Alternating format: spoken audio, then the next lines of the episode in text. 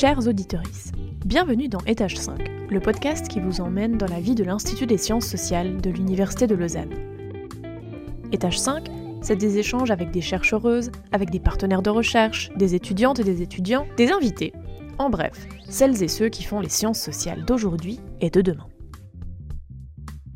Allez, on monte au cinquième étage. Bonne écoute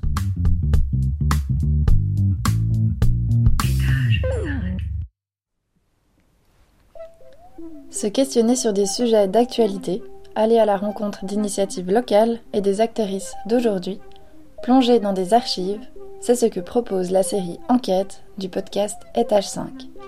Loin de nous les enquêtes policières, on vous propose plutôt d'en profiter pour investiguer le monde social et ses multiples facettes. Je me sens seule. Cours de récréation et solitude un podcast de Yasmine Rosario, Johan Goodkop et Quentin Morini. Aujourd'hui, on va s'intéresser aux représentations de la solitude dans les préoscolaires. C'est vrai que l'école est un lieu aux interactions multiples, avec beaucoup d'individus concentrés dans un même endroit qui apprennent, échangent et dialoguent. Les journées y sont encadrées et planifiées par le corps enseignant, laissant donc peu de moments libres aux enfants. La cour de récréation, en revanche, est le lieu où les enfants acquièrent plus de liberté et possèdent, le temps d'un moment, la possibilité de faire comme bon leur semble. Tout ça reste dans le cadre d'une liberté relative. Comme le mentionne la sociologue Julie Delalande, la récréation conditionne les activités par son association traditionnelle à un moment de jeu. C'est donc un moment et un lieu où les comportements sont normés et socialement construits. La cour de récré est un lieu propice à jouer en groupe, mais qu'en est-il des enfants seuls? Comment la solitude se manifeste dans la cour de récréation? Dans le cadre de ce podcast, on est donc allé observer comment était représentée la solitude dans un établissement scolaire vaudois. Il est à peu près 9h. Euh, on est dans le préau de l'école. Qu'est-ce que tu vois autour de toi, Johan? Je vois plusieurs bâtiments avec au milieu un espace qu'on appelle euh, généralement une cour de récréation, un préau, dans lequel euh, se trouvent des arbres, des bancs, un module de jeu et en contrebas un terrain de foot. Et toi, qu'est-ce que tu vois pour moi, elle est très ouverte cette cour de récréation. C'est des grands espaces et surtout, pour le moment, c'est très calme. La cour de récréation est un lieu de cohabitation. On observe difficilement des enfants seuls, même si ce brouhaha peut paraître chaotique et dénué de sens. Le préau est en réalité un environnement réapproprié par les enfants, régi par des règles implicites et des logiques de groupe qui se forment à travers le temps. C'est donc un environnement structuré qui s'articule principalement autour du jeu où les enfants, pour jouer, bah, ils forment des groupes et des séries d'amis.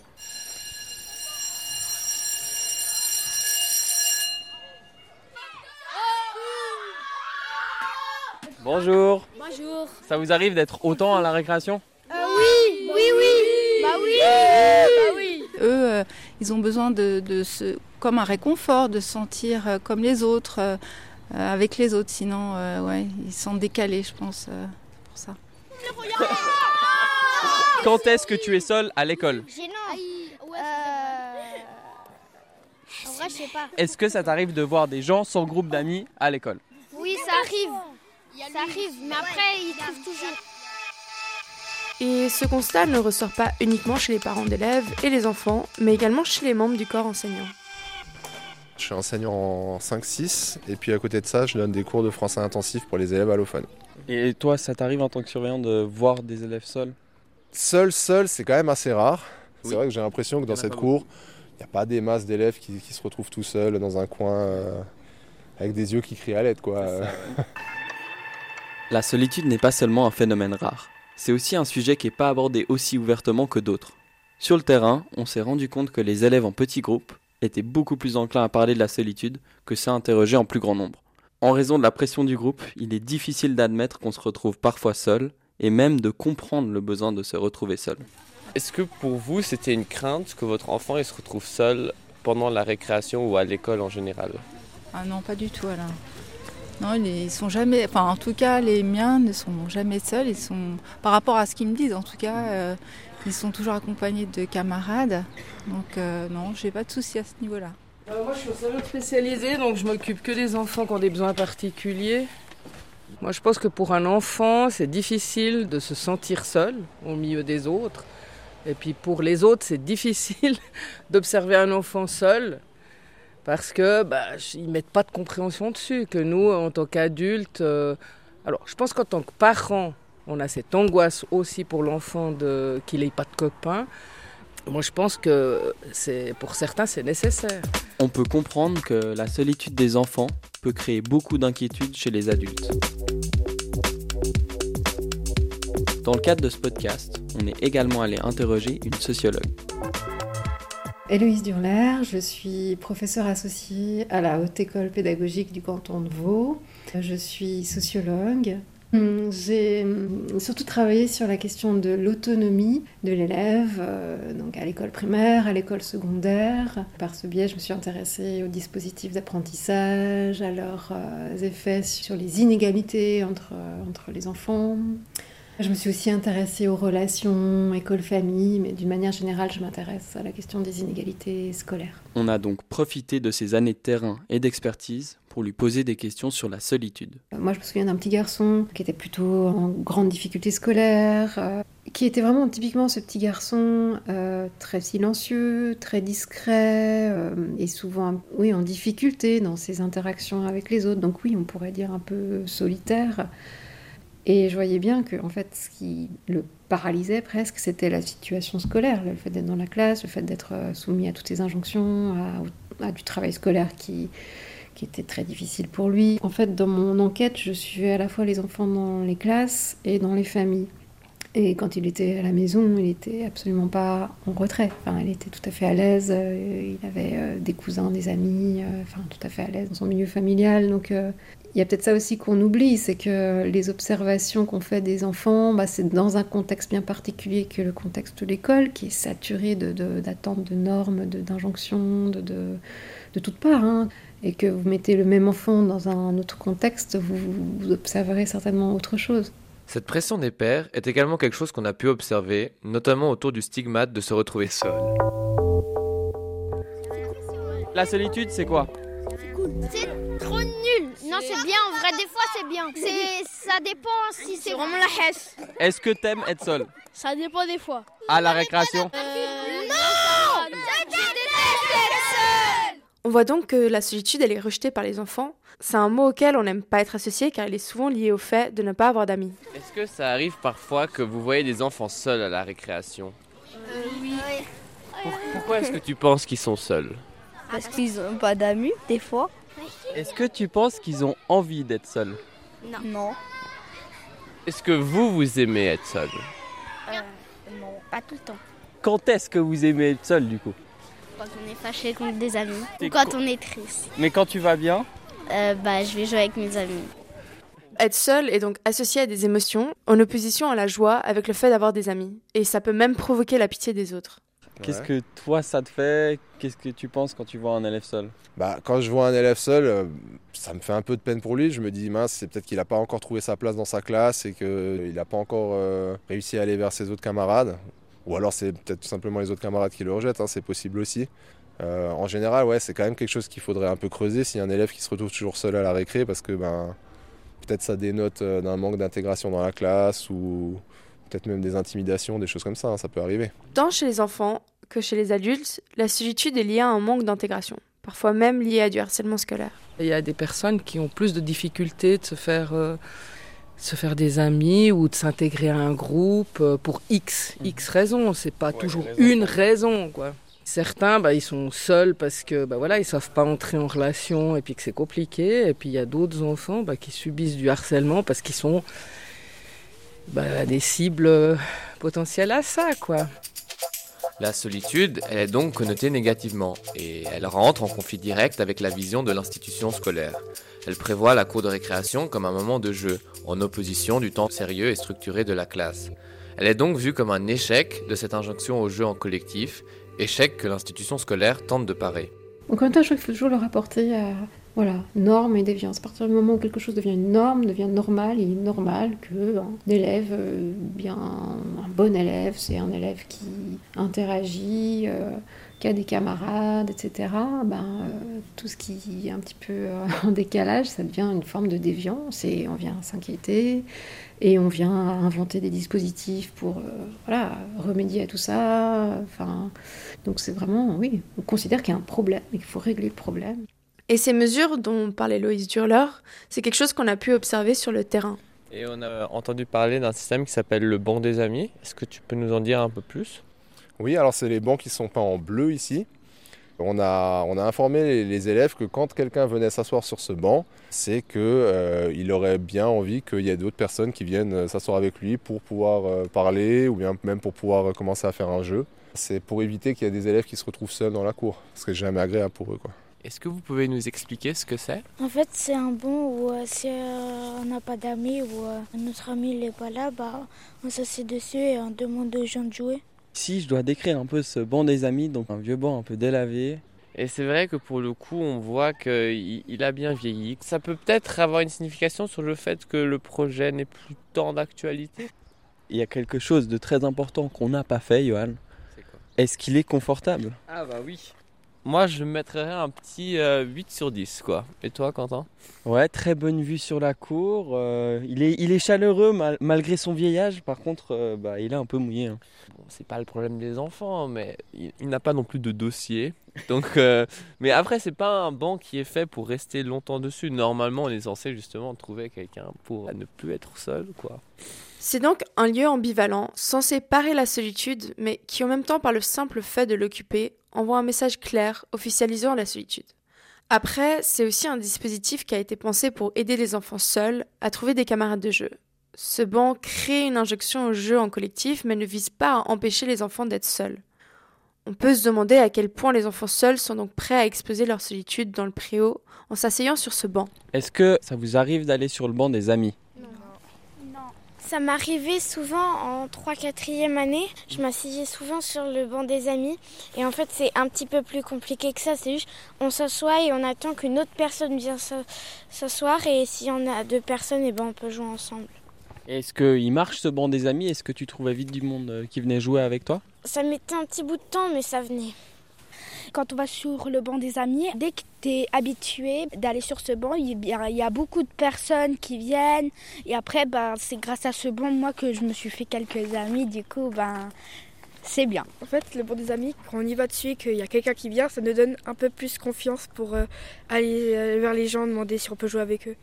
Vous n'avez pas euh, l'impression que parce que vous vous mettez sur ce banc des amis, il y a tout le monde qui va un peu euh, vous juger En fait, en 3-4e année, je me souciais pas vraiment des autres, j'étais surtout euh, dans ma bulle.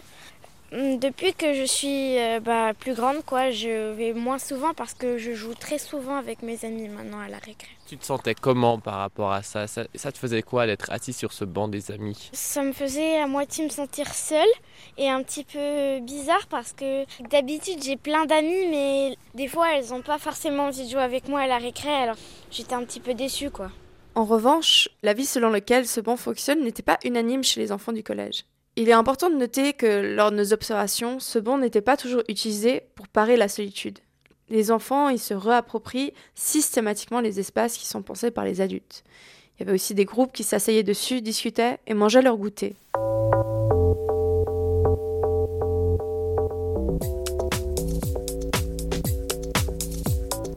Maintenant, cette année, en fait, on est effectivement, on a, décidé que c'était la règle du no rules, en gros. Il n'y a, a, pas de règle. Mais j'ai l'impression qu'ils s'auto-gèrent plutôt bien, les enfants. Si on dit rien, bah, c'est eux qui mettent leurs propres règles et ils se disent Ah, bon, bah, ça, je pense pas que c'est très bien de le faire, et puis ils le font pas, du coup. Ils sont pas en train de chercher euh, qu'est-ce que nous, on n'a pas dit, quoi. On a donc ici une structure qui remplace l'injonction du jouer ensemble, formulée par les enseignants. Cependant, si cette dernière n'est pas présente pendant le moment de la récréation, elle est présente dans les classes. Les enfants autogèrent leur, leur situation de crise. C'est l'idée qu'ils deviennent de plus en plus autonomes par rapport à la gestion de conflits et, d'autres choses, hein, et relationnelles. Après, euh, on essaye pour certains, effectivement, de, trouver des pistes avec, en disant, ben voilà, comment tu pourrais te faire un ami, euh, avec qui tu aimerais jouer. Après, on essaye aussi avec la classe, c'est aussi ce travail aussi avec la classe, des fois, de se dire, ben voilà, on a observé qu'il est toujours tout seul, est-ce qu'il y en a qui pourraient... Euh, ouais, l'aider, faire un petit, faire un moment avec. Euh, puis il y a souvent des enfants qui se proposent. Après, si c'est pas dirigé, très souvent, si on laisse aller, ben ça replonge. Euh, ils font ça quelque temps, ce qui est normal. Et puis après, ben, l'autre, il se retrouve de nouveau tout seul. Donc c'est aussi indicateur de comment est-ce qu'on peut travailler avec l'enfant autour de cette solitude. Mais de, de gérer ça au niveau des pères. Est-ce que toi, ça t'arrive d'aller chercher quelqu'un qui est seul Ça dépend. ça, dépend, s'ils sont sympas ou pas. oui, ça dépend les jours. Parce que si on est de mauvaise humeur, on va pas le chercher. Bah, si je l'aime pas, je viens pas. Mais si, si je l'aime bien, bah, je viens. Moi, je suis tout seul, imagine. Qu'est-ce que tu fais Bah non, moi, je viens pas. Je te connais pas, je viens pas. Qu'est-ce que tu me dis en premier Bah, si je joue déjà avec des gens, mhm. bah, je viens pas. Mais si je fais rien, bah, je viens.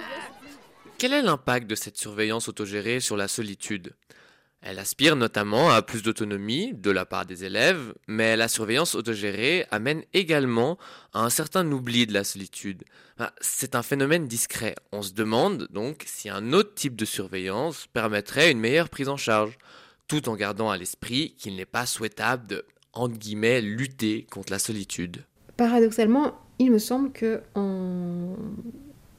dans les cours de récréation, si on voit un enfant euh, tout seul, enfin si les enfants voient un camarade qui est tout seul, j'ai le sentiment qu'ils le, laisseraient un peu tranquille et que c'est plus une crainte euh, d'adultes, d'enseignants, de parents que de dire ah mais celui-là il reste tout seul. Bah, il y a certains enfants un besoin éducatif particulier, euh, bah, par exemple un enfant qui aurait un TSA, c'est un véritable effectivement besoin de se retrouver tout seul sans interaction. Et j'ai le sentiment que les autres enfants pourraient tout à fait respecter euh, ce besoin. J'ai pu observer euh, ce genre de comportement où ils ont besoin de solitude. Euh, ça peut leur être reproché, c'est-à-dire que des enseignants pourront dire oui mais vous voyez il est toujours tout seul dans la cour, donc il ne profite pas de l'école, donc on ferait mieux de l'orienter en établissement spécialisé, etc., etc ça peut se retourner contre, contre l'enfant, ça peut devenir un critère d'évaluation de la bonne intégration de l'enfant et, vraiment utilisé comme un argument pour dire euh, bon, il ne profite pas de ce contexte euh, de l'école ordinaire.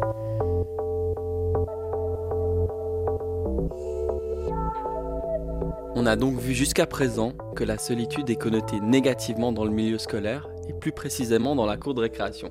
Elle provoque la réaction de l'institution qui met en place, consciemment ou non, des dispositifs et des injonctions pour favoriser le jeu ensemble.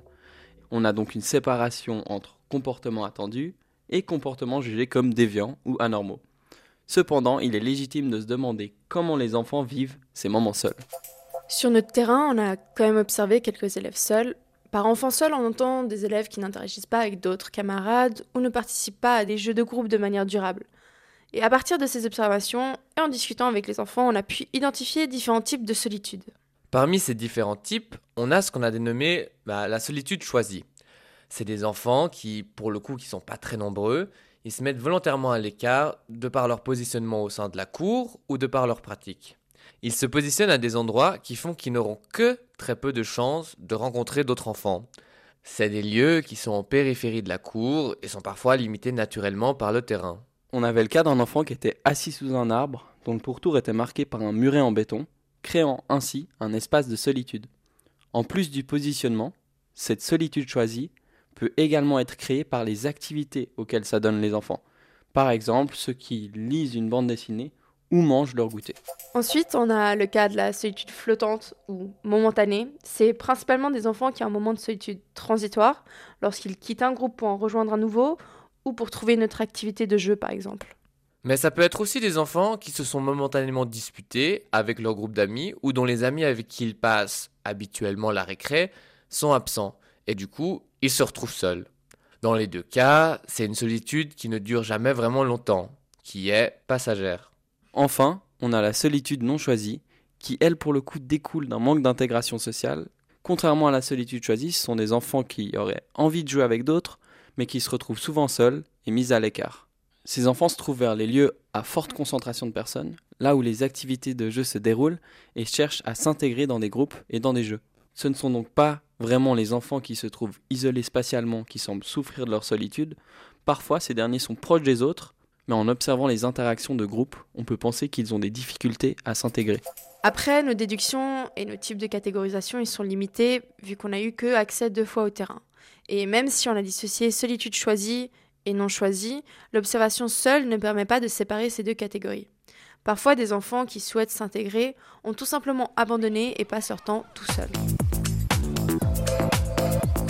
Après, la solitude ne se limite pas à un tabou, à un phénomène rare et négatif. Il existe aussi des situations où elle est parfaitement comprise et acceptée, et que sa manifestation n'entraîne pas l'inquiétude des adultes ni la stigmatisation des pères. Quand est-ce que c'est bien la solitude? Quand il y a trop de bruit que tu veux être avec personne. Et surtout quand il y a mon frère, j'ai envie d'être en solitude. Parce qu'il parce qu'il est vraiment énervant.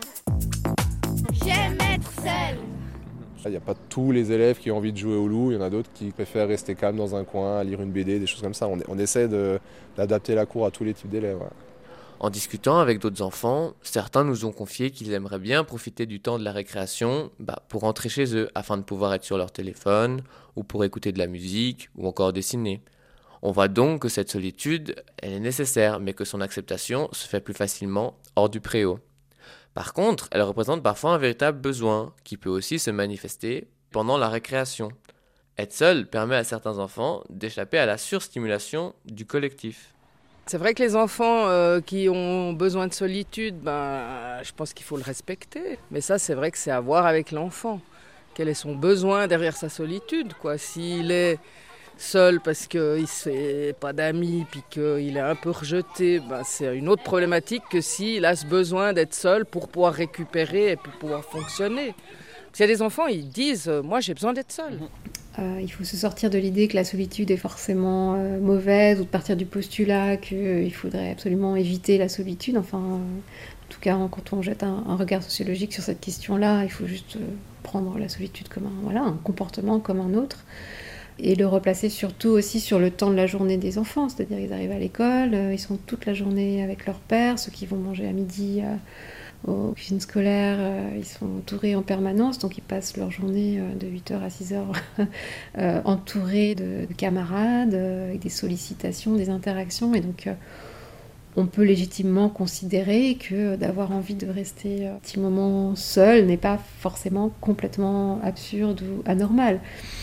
Après, ça peut recouvrir évidemment plein de réalités différentes. Ça peut euh, peut-être euh, être un signal de, souffrance, mais comme ça peut être euh, juste un- une envie de, de rester au calme, ce qu'on peut tout à fait comprendre. Et voilà, dans nos vies d'adultes, il nous arrive aussi de nous retirer par moments seuls. Enfin, voilà. C'est peut-être pas mal de le rappeler. Dans ce podcast, on a discuté le concept complexe de la solitude et on a souligné qu'il ne peut pas être réduit à une simple question de positionnement spatial ou d'activité. La solitude découle avant tout de l'absence d'interaction sociale et de sentiments intérieurs des enfants qui restent souvent difficiles à appréhender. C'est là toute la délicatesse d'un sujet tel que la solitude. Parce que le simple fait d'observer quelqu'un seul ne signifie pas nécessairement qu'il se sent seul. Il est important de reconnaître que la solitude à l'école peut être nécessaire chez certains enfants. Au lieu de la considérer uniquement comme un problème à résoudre, nous devrions chercher des moyens de la faciliter et de la rendre moins stigmatisante. Voilà les questions qu'on se pose encore. Est-ce que plus de solitude serait bénéfique au développement de l'enfant Et comment promouvoir une approche saine et équilibrée de la solitude à l'école? Les écoles peuvent jouer un rôle essentiel en offrant un environnement qui favorise la compréhension et l'acceptation de la solitude. Cela peut être réalisé en encourageant des moments de solitude volontaire et en fournissant des espaces propices à la réflexion personnelle. Sensibiliser les élèves sur les différentes formes d'expression et d'interaction participerait à déconstruire les préjugés associés à la solitude. Les moments de solitude peuvent en effet offrir des opportunités de croissance personnelle et d'introspection. Cependant, bah, il est important de trouver un équilibre, car un manque d'interaction sociale peut entraver le développement de l'enfant. En fin de compte, on pense qu'il est important de concevoir et de construire la cour de récréation comme un moment et un lieu adapté aux différents besoins des enfants, et pas uniquement comme un temps et un endroit réservé aux jeux collectifs. Favoriser l'empathie et l'inclusion, fournir un soutien adéquat à ceux qui la vivent, contribuerait à créer des environnements éducatifs favorisant la solitude si elle est désirée. En poursuivant la réflexion autour de ces questions, nous espérons ouvrir des pistes pour mieux comprendre et soutenir les enfants dans leur expérience de la solitude à l'école.